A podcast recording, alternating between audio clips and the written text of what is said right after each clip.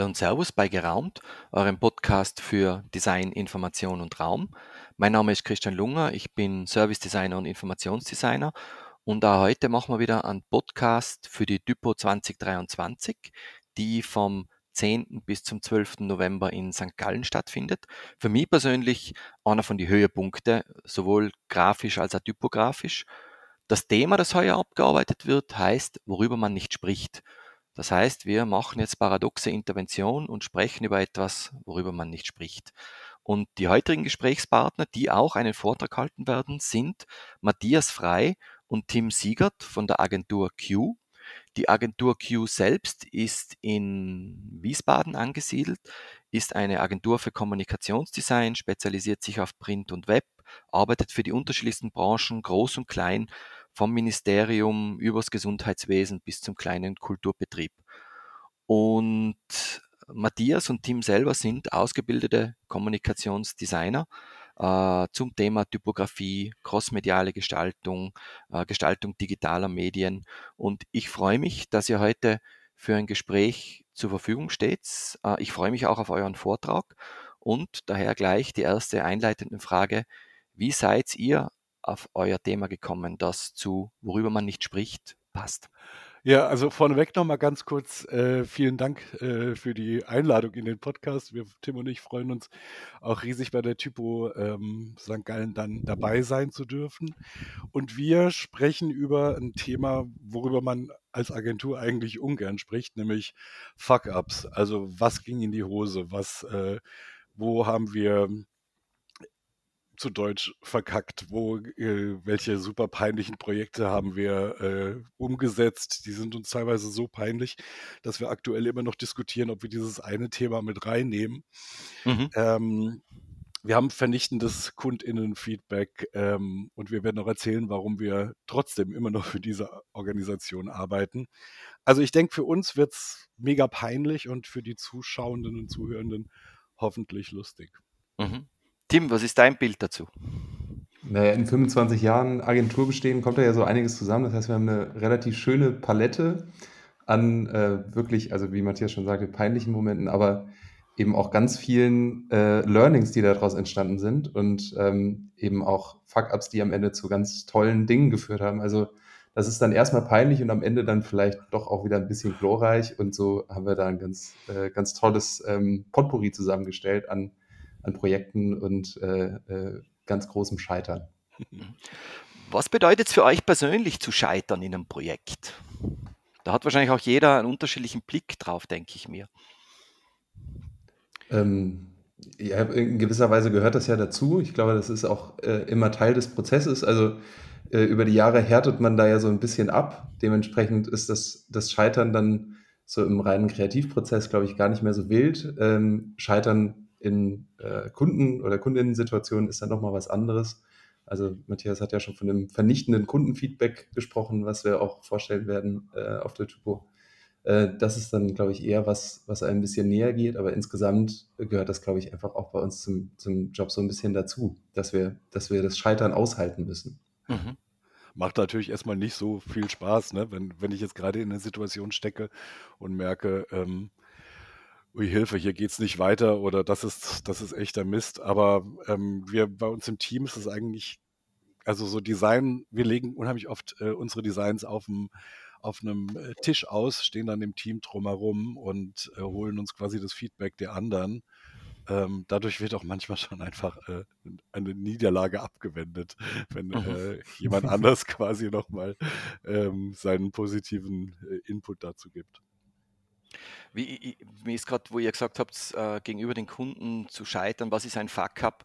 Ähm, mir ist gerade eingefallen, was für ein Gestalter wohl äh, das, das, das wildere Feedback ist. Wenn der Kunde nach der Präsentation drinnen sitzt und sagt, nein, das geht so nicht. Oder wenn der Kunde sagt, ja, ganz nett.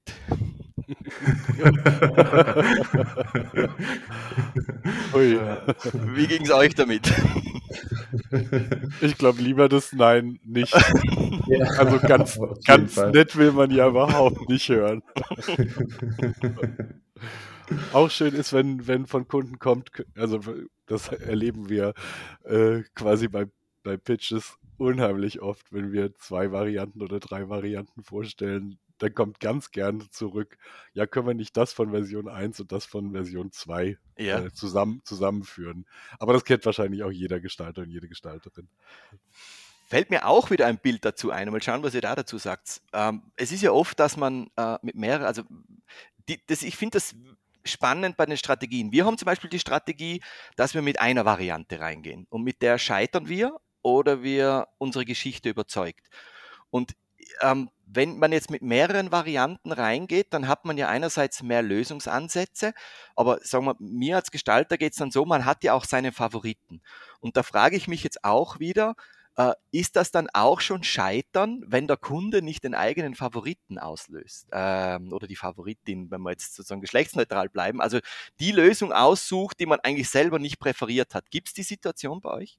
Ja, in der Regel ist das so, ne? Also ich, ich würde sagen, in ganz vielen Fällen haben wir die Erfahrung gemacht, dass äh, am Ende die Entscheidung eben auf das fällt, was wir eigentlich nicht wollten. Deswegen machen wir das zumindest schon, schon mal nicht mehr. Also wenn wir, wenn wir nicht hinter allen Entwürfen zumindest ähm, im Großteil stehen, dann nehmen wir es nicht mit. Ganz oft ist aber der Ansatz auch da, dass wir sagen, es gibt irgendwie vom Gefühl her unterschiedliche Wege. Also es geht dann gar nicht darum, dass wir da die, die Lösungsansätze jetzt äh, unterschiedlich bewerten und sagen, das eine ist das Highlight, auch wenn man natürlich einen persönlichen Favoriten hat, aber man, oft gehen die in sehr unterschiedliche Richtungen. Wenn wir sehr gut einschätzen können, was gut ist für ein Projekt, was ein Kunde oder eine Kundin möchte oder braucht oder was das Projekt braucht, dann kommt es auch oft vor, dass wir wirklich nur mit einem Ansatz reingehen. Mhm. Ähm, aber das kommt so ein bisschen auf das Projekt an. Mhm. Ja, genau, kein, also keine Abschussvarianten. Das haben wir früher. Das ist ja ein schöner Begriff, den habe ich so noch gar nicht gehört. Die Abschussvarianten, aber den muss ich mal merken. Ja, das haben wir früher ab und zu mal gemacht, also die, den so mit reingenommen und äh, zu sagen, ähm, ja, das nehmen die eh nicht. Und dann haben sie es halt genommen und deshalb Immer. Äh, immer und deshalb machen wir das tatsächlich nicht mehr. Also keine Variante, hinter der wir nicht, äh, mit der wir nicht selber happy wären, wenn sie, wenn sie äh, ausgewählt wird. Ja. Ja. Ähm, um von den Kunden einen, einen anderen Blick zu kriegen, wie geht ihr mit den Fuck-Ups im Team um? Wie ist da so eure Herangehensweise? Ja, wir sind ja ein, ein sehr kleines Team, das heißt, wir stehen da auch alle sehr eng beieinander. Es gibt irgendwie eigentlich kein Projekt, was an irgendjemandem so richtig vorbeigeht. Wenn wir jetzt eine neue Entwicklung haben oder ähm, selbst die laufenden kleinen Sachen, dann weiß eigentlich, ähm, wissen alle immer Bescheid, was da passiert und was gerade gemacht wird und dementsprechend verarbeiten wir Fuck-Ups auch gemeinsam im Team bei einem Mittagessen oder ähm, dann wird drüber gesprochen. Also äh, wir, wir haben dann einen sehr intensiven Austausch miteinander, den wir alle, glaube ich, auch sehr schätzen, der Mhm. uns sehr wichtig ist, der leider auch während, während der Pandemie so ein bisschen abgegangen ist. Deswegen sind wir alle auch sehr happy, jetzt wieder so zusammen in einem Raum leiden zu dürfen, sag ich mal. Mhm. Ja, und wir, also ich meine, wenn einer oder eine mal irgendwie eine, eine Krise oder eine Niederlage erlebt, dann ja, versucht man sich natürlich irgendwie gegenseitig wieder aufzubauen. Und ähm, irgendwie ist es ja auch immer so, es, diese Niederlagen sind natürlich unangenehm und peinlich, aber ja, wir sind ja keine Chirurgen oder so, ne? Also bei uns stirbt keiner, wenn wir irgendwie was, äh, äh, was äh, nicht hinkriegen. Mhm. Was, was ich spannend, also ich habe mir ein bisschen vorbereitet, nachdem ich euren Titel schon ähm, kannte, den man mir gesagt hat, haben wir ein bisschen speziell vorbereitet und haben wir so Artikel rausgesucht zum Thema Scheitern, einfach um ein bisschen so ein Bild zu bekommen und unterschiedliche Perspektiven.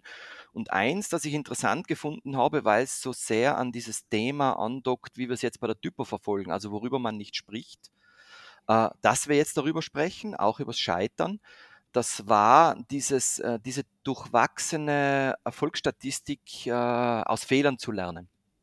Und zwar ist das Argument das folgende, und das fand ich spannend, ist, ähm, manchmal tun sich Menschen schwer, aus ihren eigenen Fehlern zu lernen, weil wir quasi innerlich einen Mechanismus haben, der uns selber schützt. Also quasi, wir wählen nicht die reflektierte Analyse, sondern eher den Selbstschutz und, und, und kreiden quasi die Fehler den externen Umständen an, statt äh, auch Fehlern von uns selber, die wir gemacht haben oder unserem Einfluss.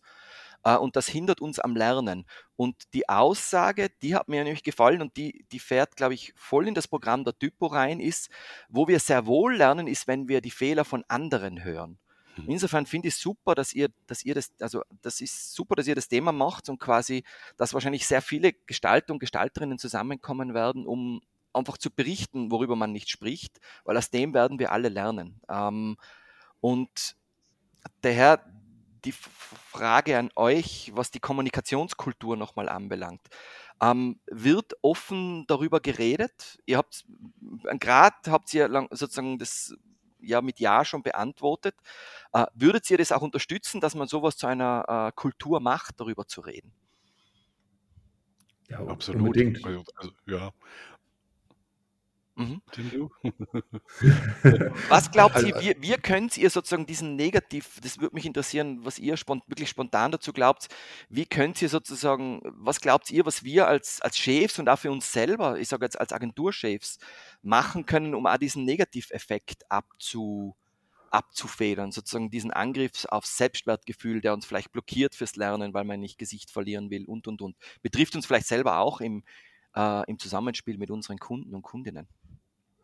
Ja, jetzt, also wir sind ja nicht die Agenturchefs, aber wir müssen dazu sagen, dass wir, also wir haben Superchefs und das ist zum Beispiel mhm. so ein, so ein, ähm, deren Umgang uns gegenüber mit, äh, mit Niederlagen, ähm, die sind noch nie cholerisch geworden, die haben noch nie einen Ausraster gekriegt. Ich weiß, das, jetzt greife ich ein bisschen vor, aber es, es gab ein Projekt, was ich relativ am Anfang meiner, äh, meines Angestellten-Dasein verkackt habe und ähm, ja, da sagten die, guckst halt, dass es nicht nochmal passiert. So, ne? Also das war die, das war die Reaktion. Ich, das war super. Und ähm, ich glaube, dass das, ähm, dass das bei uns einfach gut läuft, weil man, also auch mhm. selbst wenn man sich den Fehler selbst nicht eingestehen will, wir haben ja dann immer das äh, Korrektiv äh, von, von den Kolleginnen und von Kollegen.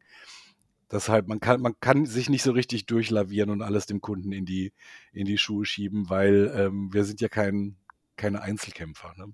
Mhm. Ja, das, das, schließt eben auch die Chefetage mit ein. Ne? Ich glaube, das ist ganz wichtig, wenn alle über flache Hierarchien sprechen, dann bedeutet das eben am Ende auch, dass äh, auch eine Chefetage sich da nicht unantastbar zeigt, sondern dass mhm. auch da Fehler eingestanden werden.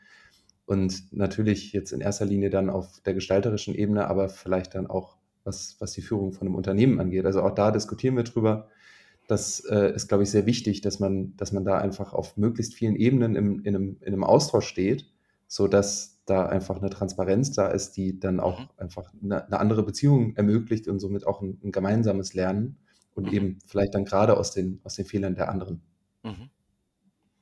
Was würdet ihr sozusagen, gibt es für euch so Indikatoren, jetzt auch wieder reflektierend auf das Thema der Typo, nämlich worüber man nicht spricht, um zu erkennen, ob was da ist, worüber man nicht spricht. Weil das Unsichtbare des nicht darüber Sprechens, ähm, manche reden nicht über ihre Fehler, über die Fuck-Ups. Das heißt, das, was ihr macht, ist ja jetzt quasi das aktiv in die Hand zu nehmen und drüber zu reden und zu sagen, ich gebe auch dieses Wissen weiter, äh, damit andere davon lernen können, weil wir haben schon darüber gelernt.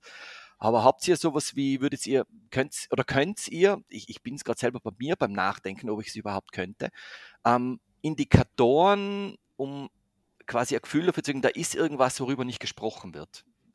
Sind euch da Sachen aufgefallen bei den Kunden, äh, bei den Mitarbeitern, bei euch selber, um es zu erkennen, dass man darüber reden muss? Es ist ganz viel Gefühl, ne? Also ich weiß gar nicht, ob ich jetzt von konkreten Indikatoren sprechen könnte, aber ich finde immer, man, man fühlt da ja ganz viel. Da sind wir ja als, als äh, Kreativschaffende auch so ein bisschen sensibel in der Regel. Mhm. Und ich glaube, diesem Gefühl muss man dann auch so ein bisschen folgen. Mhm. Es ist oft auch, auch gut und wichtig, das dann anzusprechen und da einfach die Initiative zu ergreifen, wenn man so ein Gefühl hat. Ähm, also bei mir ist der Indikator dann tatsächlich mein Bauch. Mhm.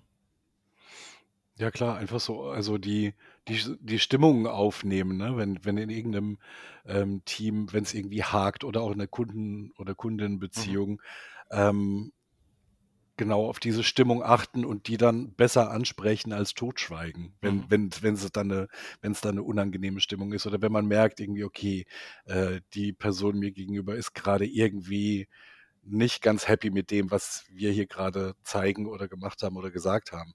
Mhm. Ähm, das dann anzusprechen, ist immer der bessere Weg. Mhm.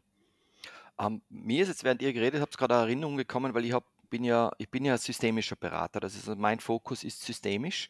Und ich weiß noch bei meiner Ausbildung, ähm, dass es immer geheißen hat bei den Briefings, wenn dich jemand sozusagen einlädt auf ein Briefing, das heißt da zum Beispiel ein Kommunikationsbriefing für einen Auftrag, sozusagen nicht in dessen Welt zu bleiben, wer immer dich eingeladen hat, sondern auch diese Fragen zu stellen, äh, wenn ich XY fragen würde, was er davon hält, was würde er denn sagen? Ich glaube, das könnte auch unter Umständen ein Zugang sein zu Themen, jetzt auch zum Beispiel ganz praktisch, in, um ein, ein vollständiges Briefing zu bekommen. Also quasi, worüber wird nicht gesprochen in einem Briefing, wenn man jetzt einen, mhm. einen mhm. Auftrag bekommt. Ist mir jetzt gerade aufgefallen, das auf den Tisch zu legen. Ja, wir machen das ohnehin immer so, dass wenn wir ein Briefing bekommen, dass wir das dann erstmal für uns übersetzen und analysieren und dann ähm, das so formulieren, wie wir die Aufgabe verstanden haben und das dann an die Kundin oder den Kunden zurückschicken. Mhm. Also wir nehmen nicht einfach ein Briefing entgegen und rennen los, mhm. äh, sondern genau, packen es immer noch mal in unsere Worte, mhm. um darzulegen, wie, so haben wir die Aufgabe verstanden. Ist das denn richtig so? Mhm. Ähm, wir nähern uns langsam dem Ende dieses Podcasts, obwohl ich fühle mich irgendwie wie am Anfang. ähm, na, vor jedem Thema, das wir besprechen, poppen irgendwie Bilder in meinem Kopf ab. Also ich, das ist aber ein schöner Übergang, dass man euch noch live sehen kann, äh, nämlich auf der Typo vom 10. bis zum 12. Und ich freue mich auf euren Vortrag und würde in die zwei Abschluss Fragen reingehen. Und zwar ist das bei uns immer das erste, der Lesetipp für die Hörer und Hörerinnen. Was würdet ihr da sozusagen empfehlen? Ähm, also ich habe ein Buch, das äh, sehr gut zu unserem ähm, äh, Vortrag passt, äh, mit dem Titel Fast perfekt, die Kunst hemmungslos zu scheitern von mhm. Äh, Erik Kessels. Das ist ein kleines Buch, was ich tatsächlich schon im Studium entdeckt habe. Es ist, ähm, äh, geht ganz äh, viel darum, eben äh, im Scheitern die Chance zu sehen. Äh, Erik Kessels macht, macht, ganz viel fotografische Arbeit, ist ein, äh, ein Künstler aus den Niederlanden mhm. und ähm, passt einfach wunderbar in unser Thema. Ja, da ich, ich lese ja immer nur im Urlaub und das Buch, was jetzt immer noch seit dem letzten Urlaub auf dem Nachttisch liegt, äh, ist Shaggy Baines von Douglas Stewart. Ich kann es aber noch nicht so ganz seriös empfehlen, denn ich bin erst auf Seite 136. Von? Also von über 400, also ein Drittel. Wann ist der das, nächste Urlaub, damit wir wissen, wenn die Empfehlung dann rauskommt? Im, Im, September bin ich eine Woche auf Mallorca, okay. da hoffe ich, das äh, fertigzustellen, äh, fertig zu lesen. Können Sie mir trotzdem Links schicken zu den beiden Büchern, das wäre nett. Ja klar, ich hätte aber auch vielleicht statt einem Lesetipp einen Schautipp. Ja? Ja, ähm, also ich fand, habe kürzlich auf Netflix die Serie Beef gesehen und die war großartig. Die habe ich tatsächlich auch zu Ende geguckt, deshalb kann ich sie empfehlen. Die ist sehr sarkastisch, böse, die ist äh, anrührend manchmal und ist wunderbar gespielt von äh, Amy Wong und äh, wie heißt der? Steven ah, Die, okay, habe ich schon super. gehört und die Trailer ist ein, gesehen. Ja, ja. Ist, ein, ist ein super äh, Gesellschaftsbild. So. Also super. Über das Scheitern der Gesellschaft. Ja, ja, ja, ja. Da ist auch viel Scheitern mit drin in der ja. Serie. Ja, vor allem beim Autofahren, genau. genau. ähm, ja, finde ich super. Wenn ihr mir die Links schickt, ich glaube, das ist ja ein guter Hinweis zu sagen, dass wir die Links äh, sowohl von der Agentur, ähm, ich werde auch den Zeitartikel reingeben, den ich da gefunden habe, das Scheitern, plus die Links zu den Büchern dann in den Shownotes abbilden werden. Und mir bleibt dann eigentlich nur noch zu sagen, es war ein super Gespräch. Äh, wie gesagt, ich fühle mich wie am Anfang. Zum Glück haltet ihr noch eine Präsentation und ich hoffe, wir kommen auch noch zum Reden auf der Typo selber. Ich freue mich auf euren Vortrag. Ich glaube, der wird spannend. Und ich sage danke, dass ihr euch die Zeit genommen habt fürs Gespräch. Ja, super. Vielen Sehr Dank. gerne.